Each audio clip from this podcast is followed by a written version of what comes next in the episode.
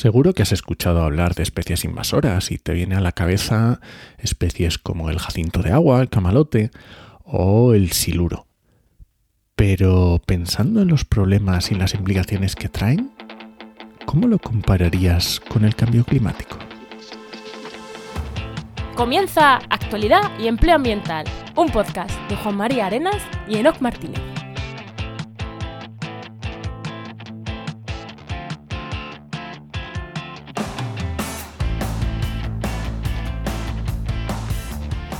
Buenas, soy Juan María Arenas.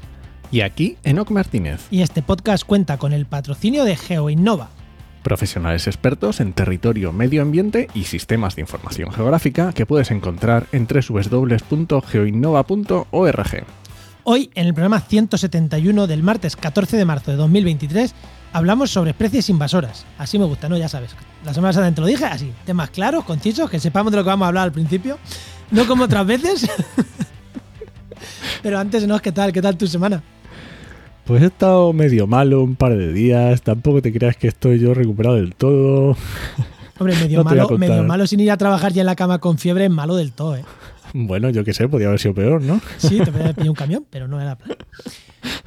Bueno, ¿y tú qué tal? Que tú sí has estado haciendo cosas interesantes. Yo he estado en Huelva la semana. Pues estamos grabando el día 13. Esto que no se repita, ¿eh? ¿No? Que esto no podemos coger la costumbre hasta grabar el día de antes. Estamos grabando el día de antes, entonces yo la semana anterior estaba en Huelva, en el curso este que ya comenté de podcasting para la comunicación científica a profesora de la Universidad de Huelva. Un curso súper intenso, lunes, martes, miércoles a muerte con el curso. Y la verdad que súper bien. Dar clases nos gusta, dar clases a profesores pues mola también mucho y en presencial, ¿eh? y presencial, y ¿eh? presencial, que, gusto dar los cursos presenciales.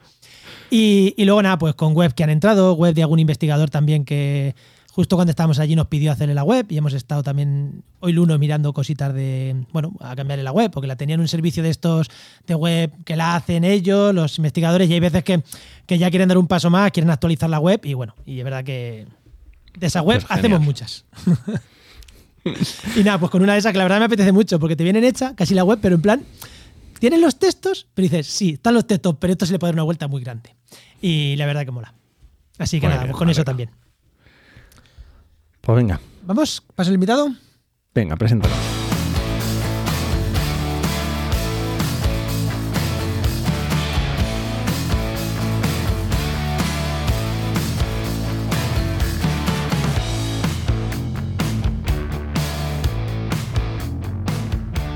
Hoy tenemos con nosotros a Belinda Gallardo, que es ambientóloga, doctora en ecología e investigadora en el Instituto Pireneico de Ecología, el IPE. En España lo hacemos como el IPE. Especializada en especies invasoras, cambio climático y restitución ecológica. Muy buena, Belinda, ¿qué tal? Hola, ¿qué tal? Buenas tardes, Juan. Buenas tardes, no. Iba, a leer, iba a decir IPE y he leído lo que tenía escrito y me ha costado decirlo. Si, todo el mundo en ecología lo conocemos como el IPE. Ya está, el IPE.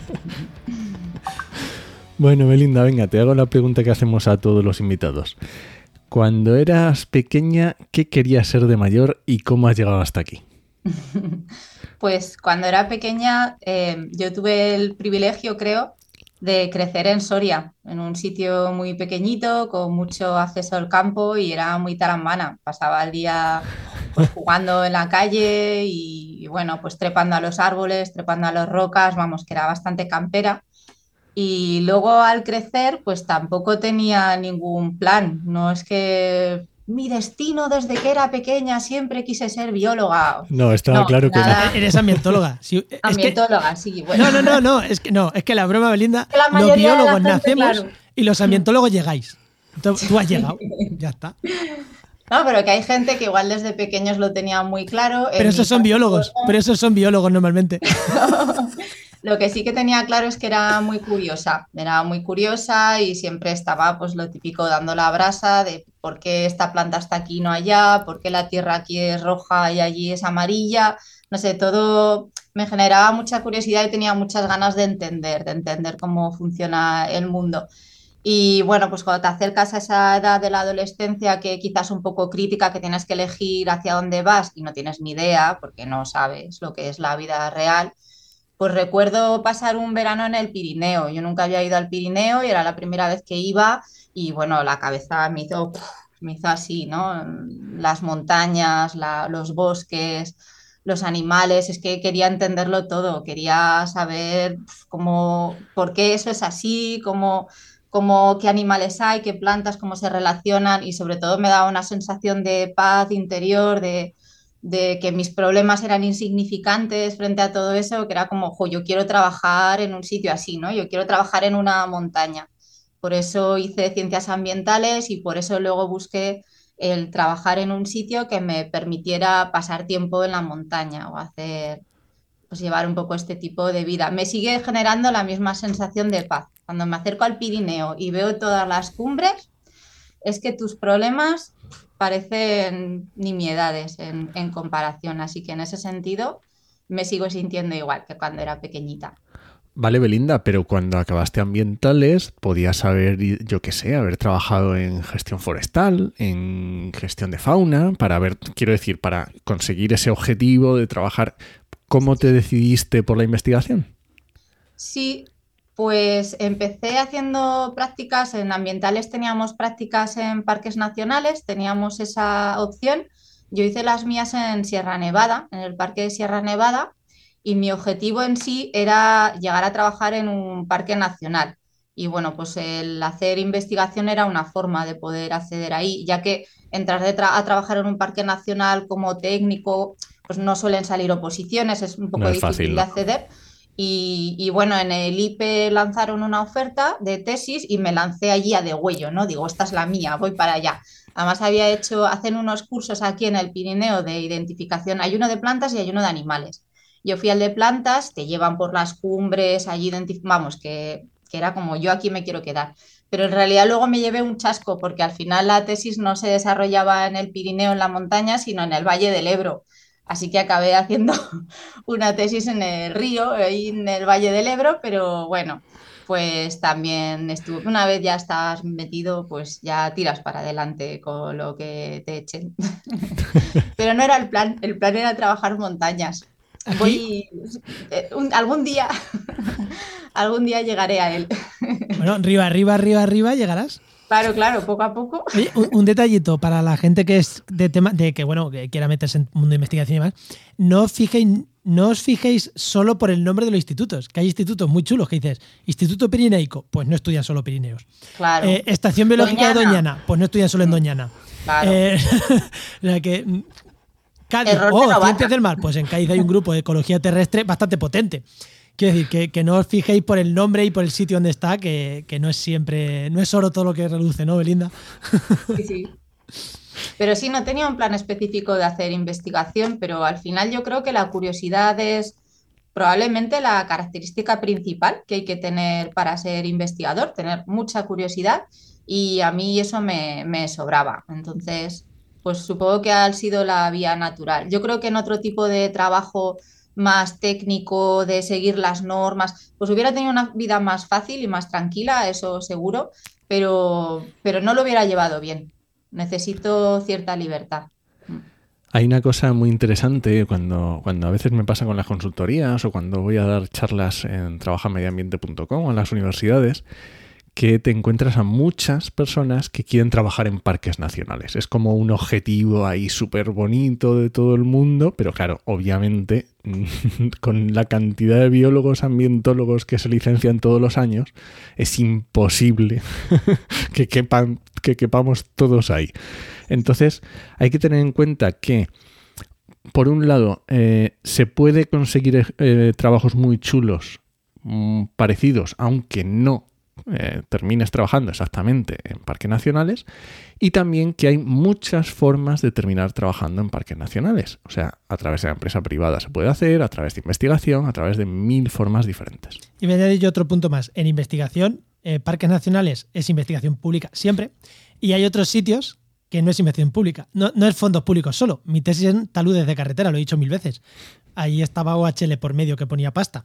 Y, muchas veces cuando se investiga fuera de parques nacionales hay más dinero para investigar. Lo digo para quien quiera hacer tesis, que ojo, que igual irte a sitios que no sean tan bonitos es más fácil conseguir financiación. Hala, ¿entramos con el tema? No sé si quieres puntualizar algo, Belinda, de estos temas. Entramos con el tema, ¿no? De invasoras. Venga, vamos para Que me lío, que me lío.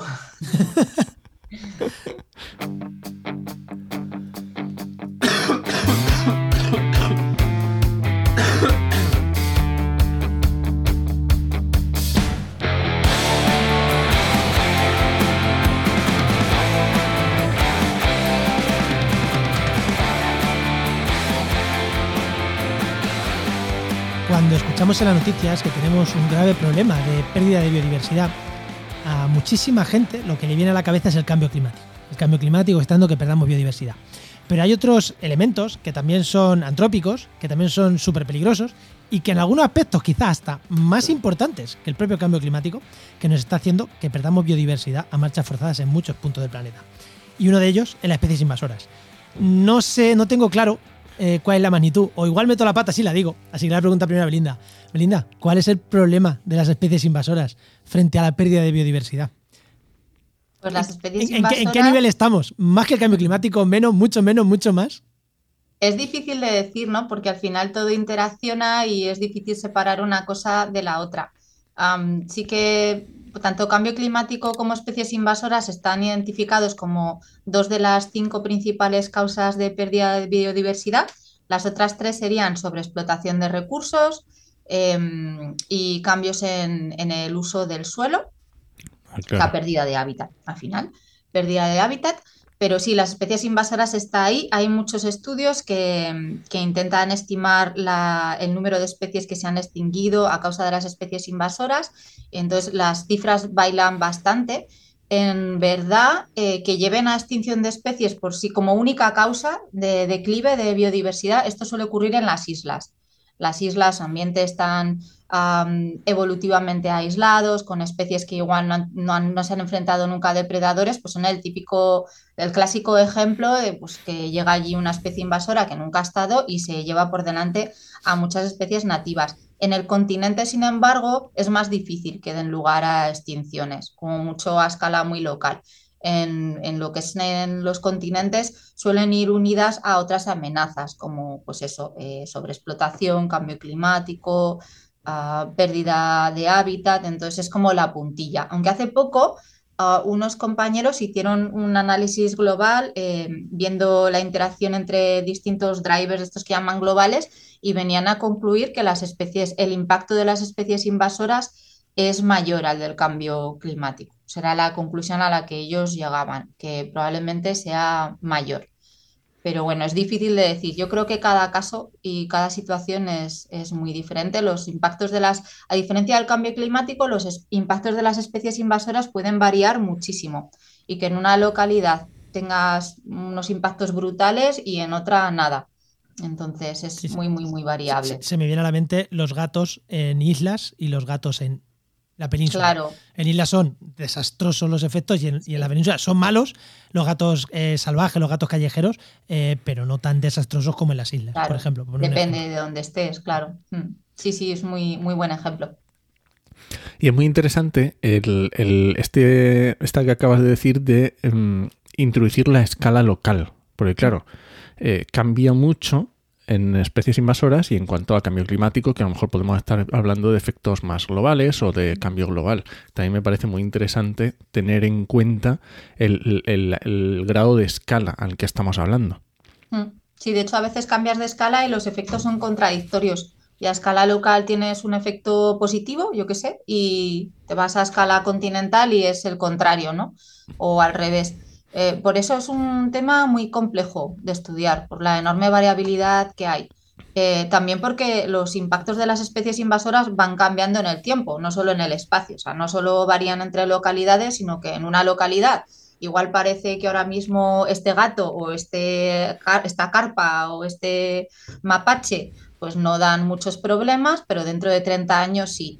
Entonces, como no sabemos, frente a la incertidumbre, pues en principio eh, partimos de un principio de precaución. Vamos a intentar eh, no introducir especies invasoras porque no sabemos hacia dónde pueden evolucionar en el futuro y aunque hoy en día algunas parezcan inocuas, pues no sabemos si en el futuro el cambio climático o cualquier otra cuestión puede desencadenar un aumento exponencial y unos impactos que hoy en día pues no podríamos anticipar.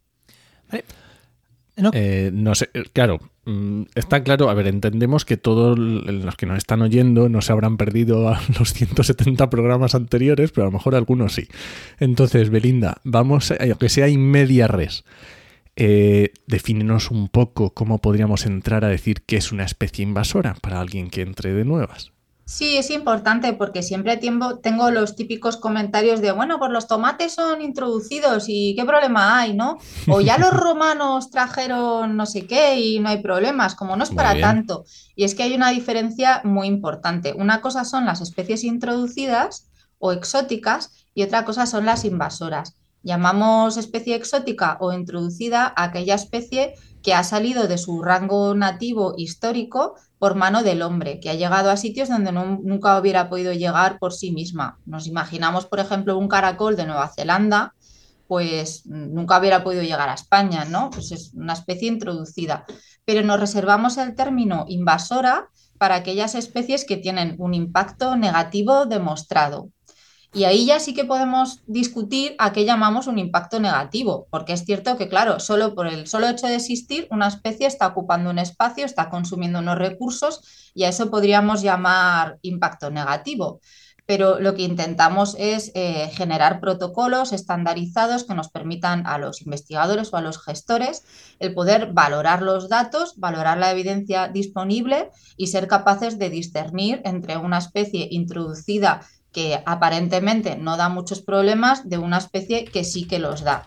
Entonces el término invasora nos lo guardamos para las que sí, para especies que sí que tienen un impacto importante, o bien sobre la biodiversidad o bien económico. Puede ser sobre actividades eh, económicas, agricultura, bosques, perfectamente. Pero eso quiere decir que el tomate es introducido, no es invasor, y que algunas de las especies que introdujeron los romanos son introducidas, no son invasoras otros sí.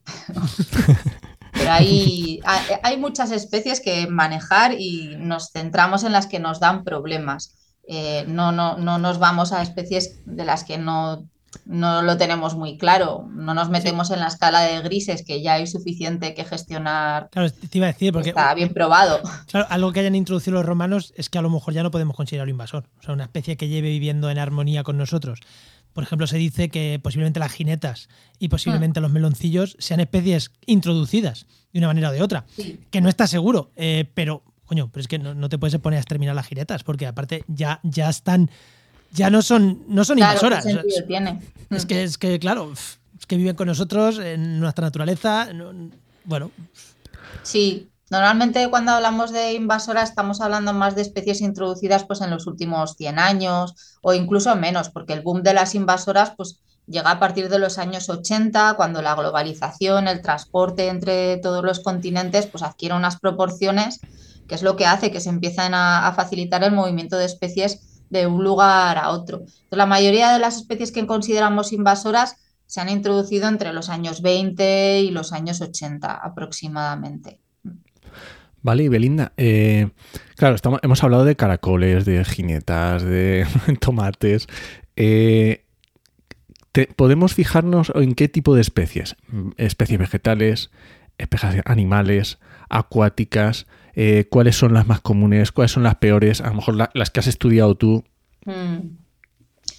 Es difícil, claro, decir cuáles son las peores, es que hay tantas. Obviamente hay, hay, de todo, hay plantas y hay animales, entre algunas de las que causan mayores problemas. En el caso, bueno, en, en árboles tenemos el eucalipto, pues que en algunas ah, claro. zonas se explota económicamente y, y, yo tampoco creo que haya ningún problema con ello, pero en otras zonas pues se han abandonado los campos, el eucalipto se va expandiendo y es una especie pues que tiene una dinámica con el fuego, existe ahí un, un riesgo incrementado de incendio bastante importante, es una especie que me parece interesante. En cuanto a animales, pues tenemos mucho, así los más carismáticos o más que más se suele hablar de ellos pues son el mosquito tigre, por ejemplo, por todas Ah, las sí. enfermedades que transmiten.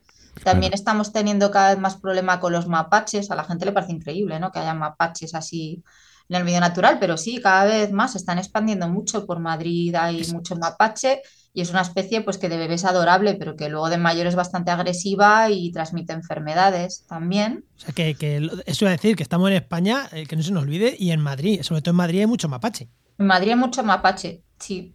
Dicen que se puso de moda con Pocahontas, Entonces, pues se puso de moda el comprar bebés mapaches, ¿no? En las tiendas de, mascotas, porque claro, son muy bonitos. Pero es que no es una especie para tener en casa. el bebé mapache se hace mayor y te puede arrancar la piel de un zarpazo. Y entonces, pues se liberaron. A los 10, 15 años empezaron a liberarse mapaches en medio natural y tienen poblaciones eh, que cada vez pues, son bastante importantes. Luego yo trabajo mucho con acuáticas, entonces pues el mejillón cebra es un clásico, el siluro, pues, otro, otro clásico. Y ahora cada vez tiene más importancia em, todos los que pueden favorecer enfermedades en humanos, ¿no? Todos los que transmiten enfermedades como los mosquitos que he mencionado antes, el mapache también, o los que pueden dar lugar a zoonosis, los bisones, por ejemplo el bisón americano, pues ya sabemos que que puede transmitir el COVID y que puede ser un reservorio también de mutaciones, ¿no? De, distintas enfermedades, con las gripes aviares ahora también se está hablando que puede ser un reservorio de gripe aviar. Mira, te, iba a preguntar, teníamos una cosita para el, para el final, pero te voy a sacar ahora. Cuando hablamos de mosquitos, ¿realmente hablamos de una invasión eh, per se que nos hemos traído los mosquitos y se han estado aquí? ¿O también afecta el cambio climático? Quiero decir, que a lo mejor mm. el mosquito ha llegado de manera natural y se ha quedado porque las condiciones ahora son mejores? O, cuando está el cambio climático por medio, que han cambiado las condiciones y una especie llega, ya no podemos considerarla eh, invasora, sino colonización natural?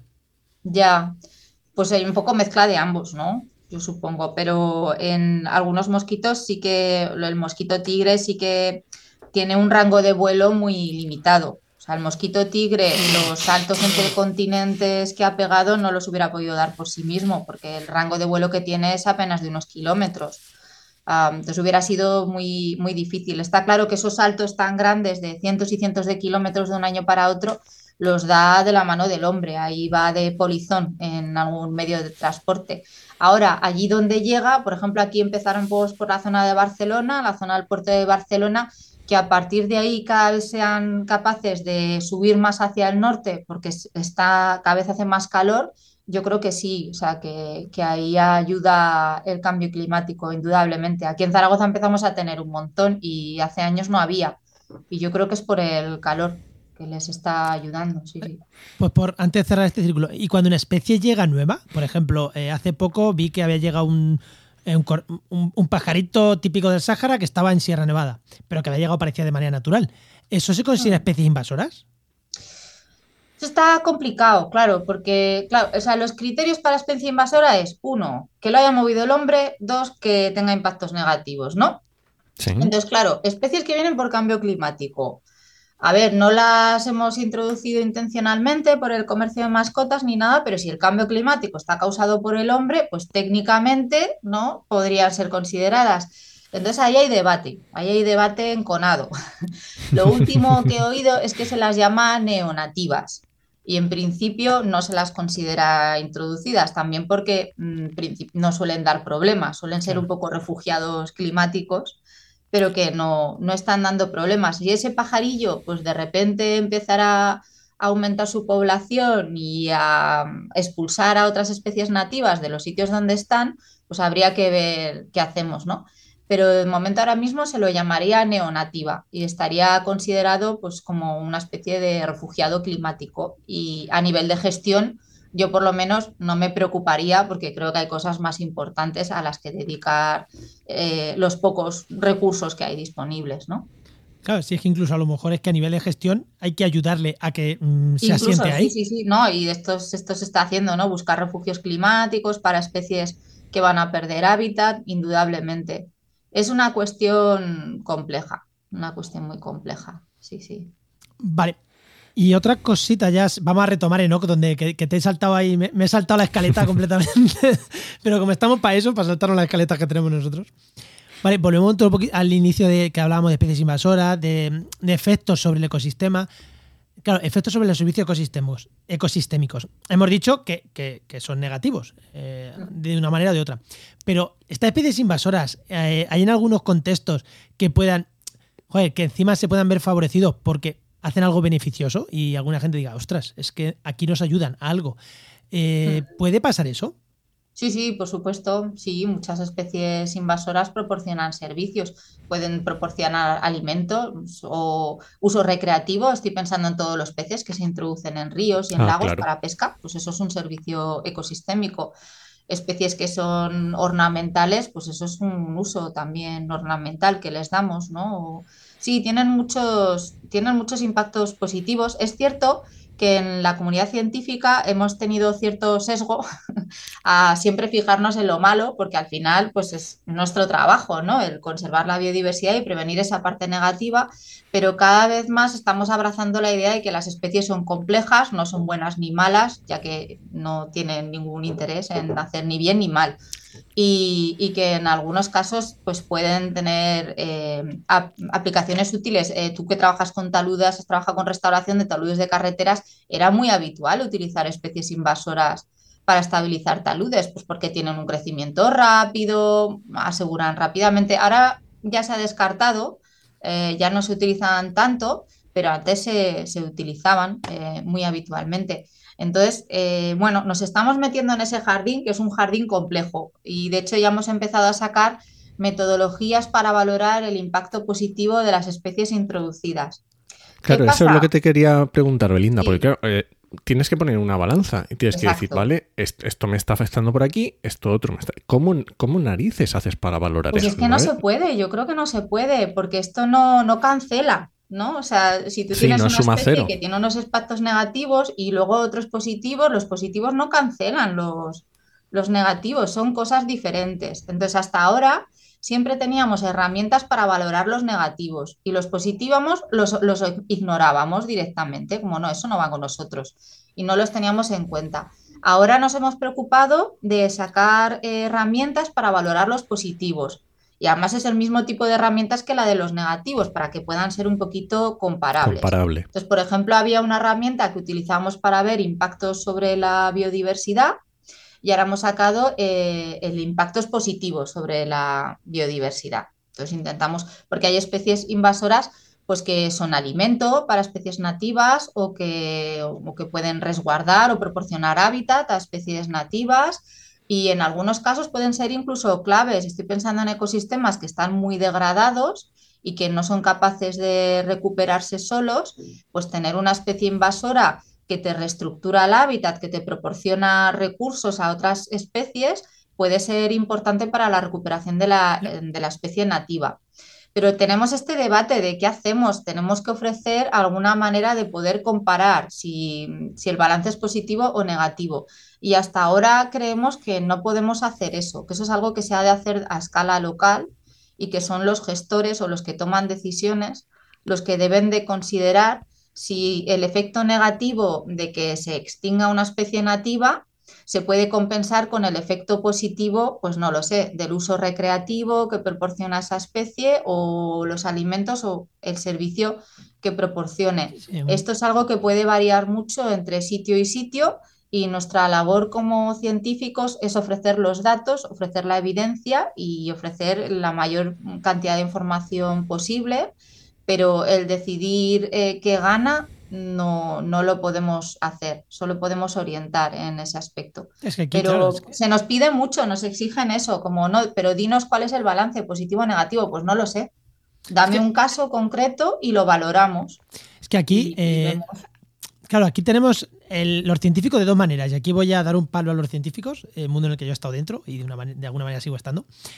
Eh, dos palos. Eh, uno es, por un lado, nos cuesta meter, mmm, algunos nos cuesta meternos, yo te doy los datos y tú haz lo que quieras como gestor, que es el que te estás defendiendo en plan, no, no, yo doy datos y me cuesta. Y luego está al revés, luego está el científico que se cree con la verdad absoluta, es como, es que esto es negativo, hay que exterminarlo, sin, sin tener ni puñetera idea de gestionar un ecosistema, porque sí, tú eres científico, pero no eres gestor, eh, no de un ecosistema, sino de a lo mejor de, de, de, una comarca entera. Que dices, sí, sí, esto es negativo, pero me está limpiando el agua con la que doy de beber a mm, 10.000 personas. Pues a lo mejor esa especie invasora, mmm, sí, hay que quitarla, pero a lo mejor no de golpe, porque me está limpiando el agua con la que le doy beber a 10.000 personas, por poner un ejemplo un poco extremo. Sí, sí, sí. Entonces hay Sí, un palo a los dos, al que no se mete y al que se mete de más. También hay que considerar ahí el coste de la intervención, de si merece si es posible, ¿no? O sea, si erradicar a una especie es posible del todo o no, porque hay veces que la oportunidad ya está perdida, entonces invertir muchos esfuerzos en controlar una especie que no vas a poder eliminar porque es prácticamente imposible, si además tiene efectos positivos, pues igual hay que valorar todo. Igual lo que hay es que intentar mitigar o lo que llaman control de daños un poco, ¿no? Intentar pues mitigar la parte negativa y favorecer la positiva. Es muy complejo, sí, yo creo que no es una receta que aplique a todos sitios y que los científicos fundamentalmente estamos para proporcionar la información, pero también para dar nuestra opinión, por supuesto, para trabajar codo con codo con los gestores y ver cuáles son los problemas, cuáles son las opciones, cuáles son los recursos disponibles y a partir de aquí yo con este dinero pues haría así o se va se va trabajando un poco. Sí, yo creo que, creo que es nuestro papel. O sea, no, no quedarnos de yo da los datos allá tú, ni yo tengo todas las soluciones porque soy científico. Mm, eh, mm, no. además me interesa mucho, Melinda, eh, Belinda, perdón, lo que estabas diciendo antes de ver el marco porque no es lo mismo hablar a eh, escala local, a escala regional, a escala nacional, porque las soluciones y los problemas y los objetivos pueden ser muy diferentes y puede ser muy interesante que a escala local, es lo que decías, pues a lo mejor a escala local tienes que eh, dejar esa especie, pero a lo mejor a escala regional mm, eh, tienes que utilizar otras estrategias o a escala nacional otras diferentes. ¿no? Mm. Y creo que es muy interesante. Y hablando justamente de estas estrategias, ¿cómo se hace para gestionar estas especies invasoras? ¿Qué herramientas tenemos de gestión? Mm. Pues la verdad es que está complicado. Varía mucho especie por especie. Eh, bueno, todos tenemos claro que la prevención es la opción más, más barata y más eficiente. Si no llega a establecerse, pues problema solucionado. Pero lo, en la realidad, pues hasta que las especies dan problemas, no, no suele haber recursos para poder gestionarlas. Y, mm, yo algo que veo que me, chirría mucho, que me da mucha rabia cuando a veces voy a encuentros nacionales sobre especies invasoras a los que vienen gestores y hablan de su experiencia, es que eh, hay una total descoordinación entre administraciones, entre provincias, pero incluso dentro de las mismas comunidades autónomas, pues la delegación del gobierno, el ministerio, o sea, cada uno está reinventando la rueda y probando a ver qué hacemos. Y en el municipio de al lado están haciendo exactamente lo mismo. Acaban utilizando técnicas diferentes. No sé, se acaba desperdiciando mucho tiempo y muchos recursos en ver cuál es la técnica que funciona mejor a escala local, cuando yo creo que igual eh, a escala de norte de la península ibérica, pues uno tiende a pensar que debería de funcionar más o menos lo mismo. Si te vas a Canarias, pues igual hace falta una técnica diferente, no lo sé. Pero me, genera mucha frustración el que creo que hay dinero y, que se invierte dinero en gestionar especies invasoras, pero que en cada sitio se empieza de cero. Ah, pues con plantas, pues venga, vamos a ver, vamos a comparar, arrancar frente a herbicida, frente a tal. Y en el municipio de Alao se está haciendo lo mismo, o no se hace nada. Entonces, ¿de qué sirve? Si tú gestionas en tu municipio, pero en el municipio de al lado no, ¿de qué sirve esto? Mm, ese, es el, ese es el problema. Los métodos básicamente sean eso, físicos, químicos y luego control biológico para aquellas especies que tienen a un tipo, otra especie que las pueda controlar fácilmente, que no son muchas. Pero luego lo que falla es, es la, aplicación desigual entre eh, lugares y entre administraciones. Y hay un punto que no has tocado y que me parece súper importante, la, la legislación. Porque hemos hablado del eucalipto y según la legislación, el eucalipto no es especie invasora. No, no, no, no está. Claro, es que ahí, ahí tenemos también un problema gordo, porque mm, eh, si, algo no. Esto es como así, si, no sabes que tienes este problema, eh, no lo puedes gestionar. Porque tú dices, vale, entiendo que digas, el eucalipto es una especie invasora, pero que le sacamos mucho mm. rédito económico y en algunos sitios va a estar, porque, porque va a estar. Pero claro, mm. si no le ponemos la etiqueta de invasora, no podemos actuar sobre ella igual que otra que lo tenga, o sí. Ya, no, sí, ahí has dado en la clave y lo digo mucho a algunas administraciones, la importancia de, que, de la ley, de que las especies estén en el catálogo español de especies exóticas, porque cuando una confederación o una administración cualquiera solicita recursos para gestionar una especie, pues obviamente le resulta mucho más fácil si ya está incluida en ese catálogo y, hay una obligación legal a, a gestionarla, mientras que si no está, pues le va a costar mucho más y es posible que le denieguen los fondos. Es cierto que las especies que tienen un uso comercial, pues claro, son muy polémicas. Entonces tienden a intentar evitar este tipo de especies porque luego no es fácil determinar en qué sitios la explotación comercial está permitida y no hay que hacer nada y en qué sitios sí que habría que gestionar la especie. Entonces intentan evitar esa zona de confrontación. Cabrón, aquí igual, ahora, tiras que no quiero salir de aquí, que aquí igual tenemos un problema que nos pasa mucho cuando hacemos legislación y sobre todo legislación bastante potente en algunos aspectos que a nosotros nos gusta mucho, a lo mejor como, como más de, bueno, más conservacionista la naturaleza, que, se nos olvida mm, poner los, los, grises en la legislación, porque a lo mejor eso se solventaba diciendo es especie invasora siempre y cuando no se use con fines económicos. Y, ya tendríamos el problema, ya tendríamos a las madereras, que yo entiendo que están en su derecho de decir, ostras, que aquí se mueve mucho dinero y es necesario, que yo entiendo que estén en su derecho. Y claro, pues que si no estamos en, en eso de a legalidad, que al final a quien favorece es a quien no. Entonces, que a lo mejor es preferible hacer una ley un poquito menos ambiciosa, con algunas salvaguardas. Más flexible, ¿verdad? Claro, pero que nos permita legislar donde necesitamos legislar. O sea, que si el eucalipto entra en un espacio natural protegido, digamos, a muerte con él. Y no tengamos esas atado porque a alguien le daba miedo meter la palabra, ¿no? Mete la palabra. Pero claro, también es verdad que me veo al político diciendo, uy, voy a meter que el eucalipto se puede cultivar y a lo mejor aquí van los ecologistas a muerte contra mí.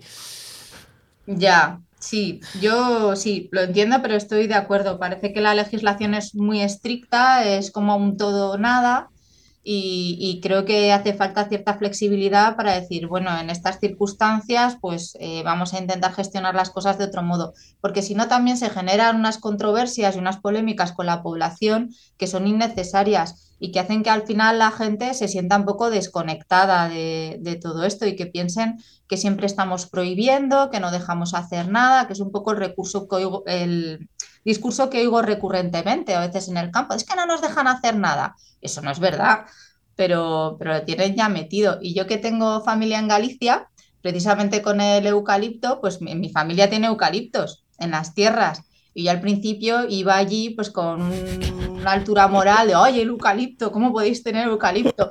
Pero después de estar allí, pues he cambiado mi forma de ver las cosas. Sigue sin gustarme el eucalipto y preferiría que plantaran robles o carballos, que plantaran especies locales. Pero veo que, que hacen una gestión continuada, son parcelas muy pequeñitas. En Galicia la gente suele tener tierras muy chiquititas y, que realmente hacen un cuidado y una gestión de sus campos, que los cultivos allí no se van de las manos porque los tienen muy bien gestionados. Y entonces me ha cambiado la manera de ver las cosas y ahora pienso, bueno, pues ¿por qué no? Claro, es su.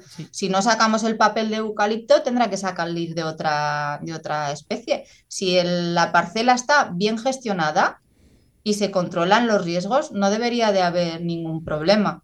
Entonces, bueno, te cambia la perspectiva a veces el, estar en campo. Y seguro que lo mismo se podría decir pues, del cangrejo rojo, del cangrejo azul, de muchas otras, de especies de peces, de muchas especies que son invasoras, indudablemente, pero que en situaciones concretas, pues igual la opción más adecuada no es la erradicación, sino algún tipo de gestión sostenible, si se le puede llamar así.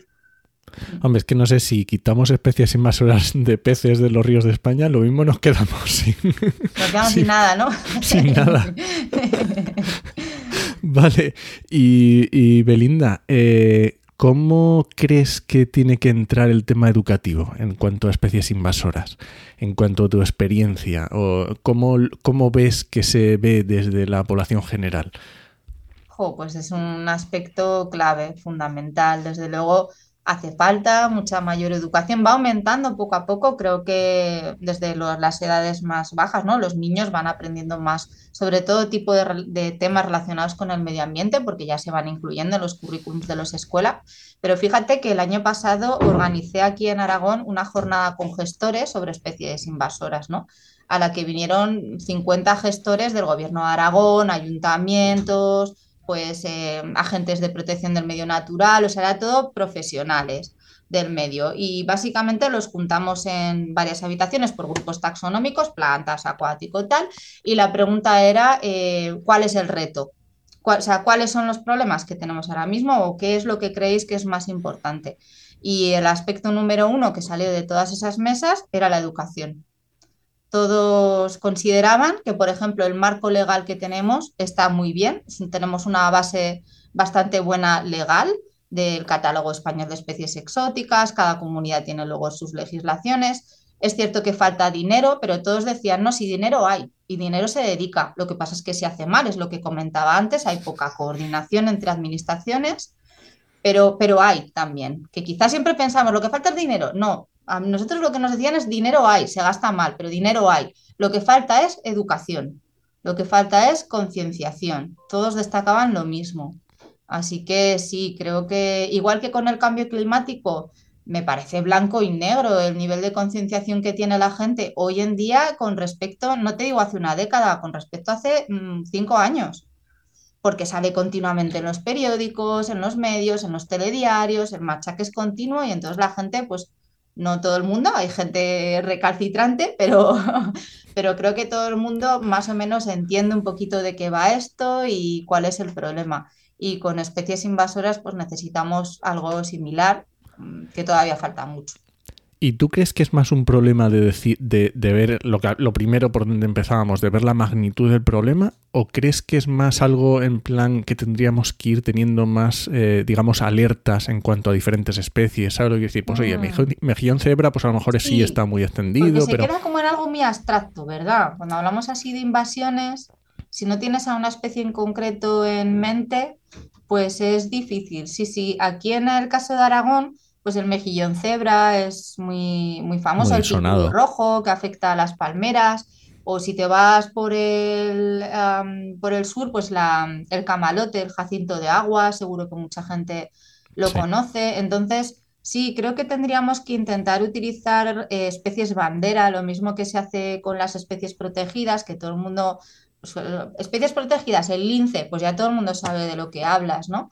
Con especies invasoras deberíamos de intentar hacer algo parecido, porque sí que es cierto que a veces cuesta visualizar de qué estamos hablando. No se nos da muy bien la parte de, comunicación. Apliquemos también nosotros el cuento, ¿no? A la parte que nos toca de comunicación como agencia y. Venga, vale. a ver si podemos poner nosotros nuestro granito de arena también. Muy bien, Melinda. Pues no sé si quieres, te has quedado con ganas de contar alguna cosilla más. Pues no, la verdad es que ha sido una conversación muy agradable. Bueno, pues solamente te dejamos un ratito de un poquito de spam de valor que nos quieras contar a, las personas que nos están escuchando si quieres seguir decirle tu cuenta de Twitter, dónde te pueden encontrar, las publicaciones que vas, que vas investigando. Mm, pues tengo una web personal que es en Wixsite, se llamará belindagallardo.wixsite o algo así no pasa nada, dejamos enlace. Ahora mismo y ahí dejamos es donde colgar todo lo que hago. Están los trabajos en PDF y están todas las actividades en las que me voy metiendo, aparte de los perfiles típicos pues en la web del instituto, en Google Scholar, etcétera. Así que si alguien está interesado en este tipo de trabajo, pues que eche un vistazo ahí y quizás sí que es importante que, que estoy buscando ampliar familia aquí en el IPE. Entonces, que si alguien está interesado en hacer un TFG, un TFM, en pedir una beca, de lo que sea, pues y que le interese este tema, que se ponga en contacto conmigo porque estaré encantada de discutir posibilidades. Muy bien. Así, así me gusta, así me gusta. bueno, como lo has dicho en tu cuenta de Twitter, eh, Belín Gallardo, eh, Ahí la dejaré en la nota del programa también. Y ahí tenéis el enlace a, la web, que es verdad que es belingallardo.website.com barra mi sitio o algo así. Es, verdad que es una URL. Es más fácil que te busquen Belinda Gallardo en Twitter y ahí está el enlace, que lo acabo de comprobar. Pues sí, mucho mejor. Bueno, Belinda, oye, pues muchas gracias por atendernos y por contarnos estas cosas tan interesantes. Muchas, gracias, a vosotros y que vaya muy bien y siga teniendo tanto éxito el podcast. Hasta, otra. Venga, hasta luego.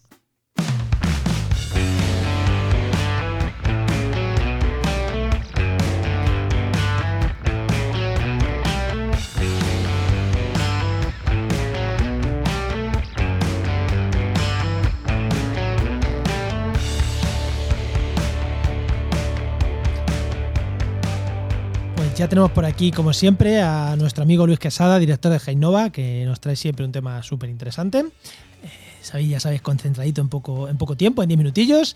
Y muy buenas, Luis, ¿qué tal? Hola Juan, ¿qué tal? ¿Cómo estamos? Muy buenas, Luis. ¿Qué tal, Enoch?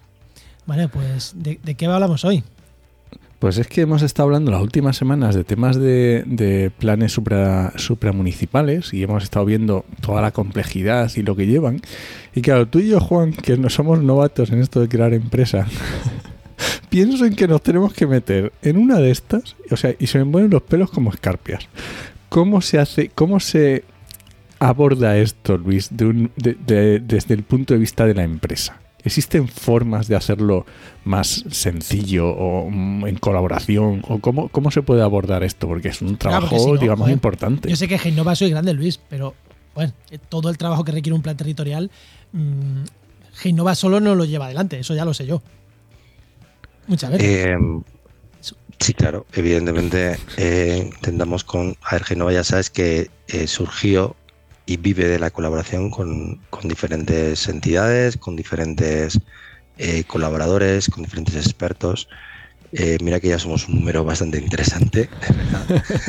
pero, pero bueno, eh, ya nosotros queremos que eh, as- asociarnos con diferentes expertos, sobre todo desde el punto de vista local, ¿vale? Cuando vas a trabajar o quieres presentarte a algún tipo de licitación más local, pues en la cual no estés tú presente, pues realmente tienes que contar con esos expertos. Y a partir de ahí, pues bueno, pues piensas en cómo va a ser ese grado de colaboración. ¿Vale? Claro, porque tendrás que definir muy bien qué empresa va a llevar cada trabajo, cómo se van a, a gestionar, cómo y, se van y la a parte repartir. técnica, ¿quién pide eso? ¿Lo pide Genova y subcontrata? ¿Lo piden los otros y subcontratan a Genova? ¿Lo piden todo junto? ¿Cómo se hace eso?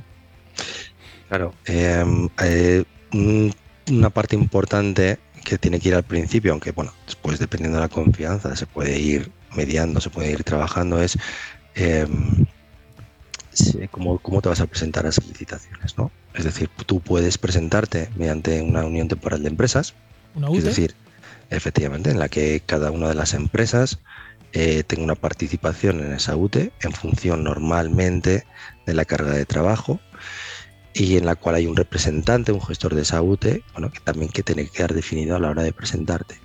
Esa fórmula es muy interesante porque eh, se reconoce directamente que tú eres adjudicatario de, em, ese, de ese Ese de trabajo. esa sí. licitación, de ese trabajo, aunque sea en colaboración con otras entidades. Es decir, sale tu nombre, el nombre de la empresa y, y directamente estás ahí como adjudicatario, ¿vale? Esto, esto a nivel político es como una coalición. Que tiene un Eh, nombre, pero están los partidos ahí que, forman la coalición. Pues esto es igual, ¿no? Sí, eh, sí, efectivamente, la que tienen unos, unos además las es, es muy gracioso porque al final eh, la ley te dice que tienes que poner los nombres de todas las empresas, ¿vale? Claro, que sale un churro enorme. ¿no? Claro, entonces, como haya una empresa que tenga pues fundación o no sé qué, de ingeniería de no sé qué, de proyectos, patín, pa, pa, pa, pa, y después vaya la tuya, Geminova de no sé cuántos, y la otra, no sé qué, no sé qué, no sé cuántos, y al final es que a veces que no te cabe en el espacio que te dan para poner el nombre de la empresa. Ojo, que eso es un problema, ¿eh? que eso ya me conozco a- en algún caso en el que me han dicho que a la hora de registrar el nombre, ¿vale? No podían registrar todo el nombre porque el, el programa no daba para tener tantos, tantos, tantos caracteres en, en- en- en el espacio destinado al nombre de, de la entidad. No pueden ¿vale? tener tantos amigos, Luis. o, amigos con nombres tan raros, en todo caso, tan largos. Eh, pero bueno, sí, eso es un punto importante. Claro, eh, mm, ir en el NUT es, muy es interesante para todas las empresas, pero comporta otras cosillas que hay que tener en cuenta. La primera es que, evidentemente, si vas en UTE, normalmente pues las garantías provisionales, sobre todo definitivas, se comparten en el mismo porcentaje en el que tú estás en, en la UTE. Entonces, si, Ujú. estás, eh, si estás apostando a por una, a por una licitación muy grande, en la cual pues vais dos, tres, cuatro eh, entidades y tú tienes un 25% y resulta que esa licitación es de un millón de euros, ponte, ¿vale? Claro. pues tienes y te ponen una garantía del 5%, del 10%, bueno, el 10% y la por el 5%, bueno, el 5% para un millón igual no, pero un 3%, pues tienes que tienes que preparar dinero, ¿sabes? O para pedir el, el- lo que es la eh, tiene la garantía al banco o, de- o hacer tú el depósito por adelantado, ¿vale? Entonces, por ejemplo, es una de las cosas eh, que tienes que tener en cuenta también después eh, tener la suficiente mm, facilidad, maniobrabilidad, ¿vale? Para poder gestionar todos los procesos de la UTE, ¿vale? La creación de la UTE, tener que ir a notario, etcétera, etcétera, registros todo en el tiempo en el que, eh, por algún casual, tan has resultado adjudicado. Y dicen, tienes 15 días para hacer esto. Y dices, hostia, 15 días para crear. Hay licitaciones o gente que dice, bueno, no pasa nada eh, hasta que no esté el contrato, ¿vale? Pues a lo mejor no tienes por qué tener la UTE creada, pero normalmente eh, si tú eres adjudicatario la primera ya, ya tienes que presentar la UTE, o sea, ya tienes que, tener la UTE hecha y, claro, tienes que ir como pues sin cabeza, eh, pidiendo favores a notarios, mirando cómo gestionarlo todo y es, es, un, es un problema, ¿vale? Em, ¿Qué más cosas buenas tiene? Pues evidentemente sí que como UTE, pues realmente em, mm, tienes mucha más capacidad, ¿vale? Porque realmente em, se suman todos eh, los conocimientos y se suman todos los proyectos, porque el objetivo de la UTE justamente es sumar para llegar a la solvencia técnica mínima, ¿vale? Que te están pidiendo. Y a partir de la solvencia técnica mínima, sumar para tener el máximo eh, número de puntos posibles dentro de cada una de las áreas específicas que te estén determinando eh, la forma de puntuar o la puntuación en la que, se va a asociar a, pues a, la licitación, ¿no? Todo eso tienes que estudiarlo y tienes que estudiar a lo mejor también si no merece la pena ir en UTE, a lo mejor para proyectos más pequeños y simplemente por todos los problemas que, que te suponen la creación de la UTE, todo, o sea, todo ese papeleo. Dices, mira, no, lo llevo yo y todos vais en su contrata o vais dentro de, dentro de Genova y, y ya está, ¿vale? Y todas esas cosas las tienes que ponderar. Nosotros hemos, hacemos de todo, ¿vale? Por ejemplo, el plan territorial de, de, Riveros, pues hemos ido en UTE, pero al siguiente, el de Urdes, pues no hemos ido en UTE y se han, se han eh, metido dentro, ¿vale? Dentro de Genova. Eh, simplemente justo, justo por eso, ¿no? Por, por evitarte todos esos problemas y hacerlo más rápido y hacerlo más sencillo. Claro, y que habrá proyectos y proyectos, porque habrá proyectos que, que, sea un millón de euros y habrá proyectos que sean 100.000 euros. A lo mejor para un millón de euros te merece la pena el papeleo, para 100.000 a lo mejor se te va el vino en catas. Claro, efectivamente, tú date cuenta que una UT tiene una gestoría de empresa completamente diferente.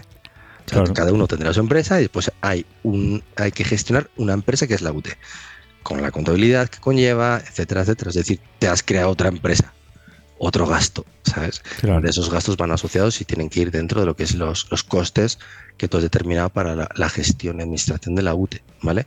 Pero, pero bueno, es otro gasto, ¿sabes? Entonces dices, oye, pues mira, si yo quiero, por ejemplo, hacer un una baja un poco más, más elevada, pues me voy a tener que ahorrar mm, la UTE, entonces ya puedo decir, pues le puedo meter un 5% más de, o un 7% más de, de, baja porque no voy a crear una UTE, ¿vale? Eso te da cierto juego. Al final tú tienes que poner una balanza un poquito todo. Otra de las cuestiones importantes, por ejemplo, es que hay una, cláusula especial normalmente que hay muchas veces que se la saltan y es que las empresas de nueva creación, que suelen considerarse entre 3 y 5 años, dependiendo del tipo de, de licitación, pues hay muchos aspectos de la solvencia técnica que no tienen que cumplir. ¿Vale? Te piden, ¿vale? Cumples, por ejemplo, con que tengas los perfiles mínimos ya vale, pero no tienes por qué cumplir que, por ejemplo, pues eh, tengas proyectos desarrollados los últimos tres años, tantos proyectos o de tanta, ¿por qué? Porque evidentemente tu empresa es de nueva Si lo acabas de crear. Claro, entonces lo, eh, ante el hecho de intentar dar las nuevas oportunidades a todos, pues tiene que hay una cláusula especial que dice, oye, para las nuevas empresas, pues no me tienes que presentar todo esto, pero por lo menos tener los perfiles mínimos para poder desarrollar eso. Y ojo, que no tienen por qué estar dentro de la empresa, que puede estar fuera, ¿vale? Es decir, ahí hay de todo. Cuando juegas tienes que jugar un poquito de todo em, y tienes que plantearlo de, diversas formas o perspectivas. entonces, para empresas pequeñas como nuestra, eh, si queremos empezar a entrar en tipo de proyectos, o sea, buscar colaboraciones con empresarios o subcontratas, ya sea en UTES, es una buena. Eh, no, no nos vamos a meter nosotros a pedir algo tocho nosotros directamente. bueno, de momento no, pero bueno, nos leeremos la licitación que sea, nos la leeremos tranquilamente. Después ya cuando te lees muchas licitaciones vas a, a BC con eso empiezas con las solvencias, dices la cumplo o no la cumplo, empiezas con los dineros y cómo están, han, han puesto toda la gestión de- del dinero. Es, es interesante la lectura de una, de una licitación y que en qué puntos eh, vamos, podemos fijarnos a la hora de trabajar. Eso es una de las cosas que podemos hablar también un día. Es Ahí está, interesante. Luis. Así me gusta, tú mismo sacando temas. Ya está apuntado ese tema. Muy bien. Pues nada, Luis, Muchas gracias. muchas gracias, Luis, Bien. como siempre. Venga, Juan. Hasta luego. Chao. Recuerda que esta sección te llega gracias a nuestro patrocinador, a GeoInnova. Profesionales expertos en territorio, medio ambiente y sistemas de información geográfica. que puedes encontrar en www.geoinnova.org.